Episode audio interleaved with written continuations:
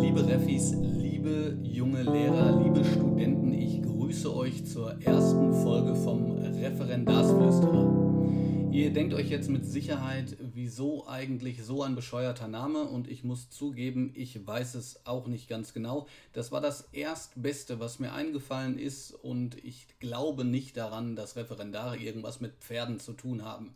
Ich allerdings auch nicht mit Clint Eastwood, von daher ist das völlig in Ordnung. Warum mache ich das?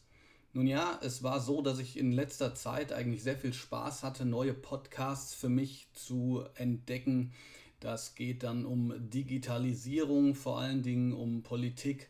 Ähm, und es ist einfach nett, wenn man mal gerade einen längeren Weg vor sich hat, jemanden dabei zuzuhören, wie er über dieses oder jenes spricht. Also ich bin seit, sagen wir mal, noch nicht mal lange, vielleicht einem guten Jahr, absoluter Podcast-Fan. Warum ich das selber mache, hat einige Gründe.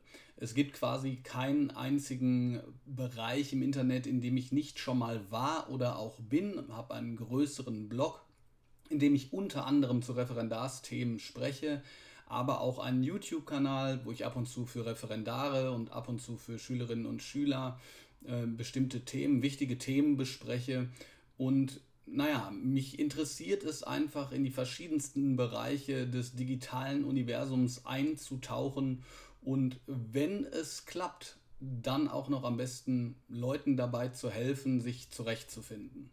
Es ist so, dass ich meinen Blog angefangen habe, als ich selber im Referendariat war. Das heißt, damals war das wohl eher so eine Möglichkeit, mit den widrigen Umständen, die ja ab und zu auftreten, klarzukommen. Das heißt, ich habe ein wenig über die Lehrproben geschrieben und darüber, wie man sich fühlt, wenn man das Gefühl hat, dass man es keinem recht machen kann und so weiter und so fort. Und dadurch, dass ich schreibend immer dabei geblieben bin, äh, sind sowohl die, sagen wir mal, etwas älteren äh, didaktischen und pädagogischen Modelle mir durchaus noch geläufig, zumindest jetzt auch in meinen Fächern Englisch, Deutsch und Geschichte ähm, als auch ja, die Fallstricke und die Hürden, die man im Referendariat begehen kann, nicht zwangsläufig muss. Weil jeder hat bestimmt schon eine schreckliche Geschichte gehört, aber vielleicht auch von Leuten, die das einfach ganz toll fanden. Denn es ist einfach ganz unterschiedlich. Ich habe jetzt einfach mal, als ich Podcasts gesucht habe, die ich mal hören kann, ähm, auch geschaut, ob es über das Referendariat Podcasts gibt und habe da ehrlich gesagt relativ wenig gefunden. Und da ich sowieso in dem Thema bin, dachte ich, ich probiere einfach aus, wie das ankommt.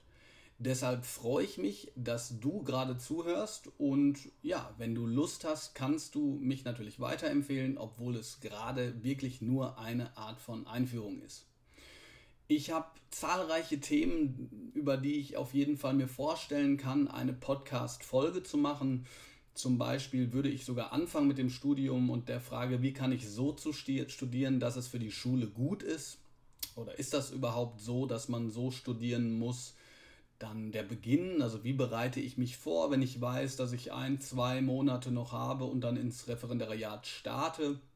Der Start selber, was ist wichtig, wie finde ich mich zurecht, wie organisiere ich mich, wie kann ich dafür sorgen, dass ich nicht so aufgeregt bin und zahlreiche andere Aspekte, also über die neue Schule, wie man sich einfindet, was man machen muss, wie man mit den Kollegen spricht und wie man gute, tolle, nette Kollegen findet, die ja überall sind, über die Schüler, wie man am Anfang mit ihnen kommuniziert, Notengebung, Unterricht, was wichtig ist, Unterrichtsteile, Einstiege, Erarbeitung, Schluss. Alles das, womit man ja am Anfang doch so konfrontiert wird, dass man manchmal nicht mehr weiß, wo einem der Kopf ist. Ähm, was aber auch ganz logisch ist. Außerdem habe ich auch noch vor, über Themen zu sprechen, die mir persönlich wichtig sind, und zwar beispielsweise die Digitalisierung. Ähm, und dabei soll es nicht nur darum gehen, wie ich jetzt ein iPad in den Unterricht integrieren kann, obwohl das natürlich ein sehr interessanter Punkt ist, sondern auch, wie ich mich beispielsweise als Lehrer, als Referendar ähm, mit digitalen Geräten organisiere, wie ich überhaupt Ordnung halte und so weiter. Und was natürlich zu guter Letzt auch nicht fehlen darf, sind die absoluten Dauerbrenner wie Unterrichtsbesuche, Lehrproben, die Dokumentationsarbeit, Kolloquien und all das, was einen nachts Zähne knirschen lässt und ja, in den meisten Fällen dafür sorgt, dass man eigentlich gar kein anderes Thema mehr hat, so dass jeder, der einen kennt, entweder gar nicht mehr weiß, wie man aussieht, weil man so lange nicht mehr auf einer Party war oder am Telefon sich völlig abgearbeitet angehört hat. Oder die Augen verdreht, weil man nur noch darüber spricht, wie Binnendifferenzierung, Heterogenität und Klassengefüge zusammenhängen. Genau, das ist der Plan und ich würde, sobald ich Zeit habe, denn letzten Endes gibt es natürlich auch noch die ganz normale Arbeit, die mir sehr viel Spaß macht mit den Schülerinnen und Schülern, die meine Zeit beansprucht, ja, werde ich dann beginnen, diesen Podcast auch mit richtiger Substanz zu füllen.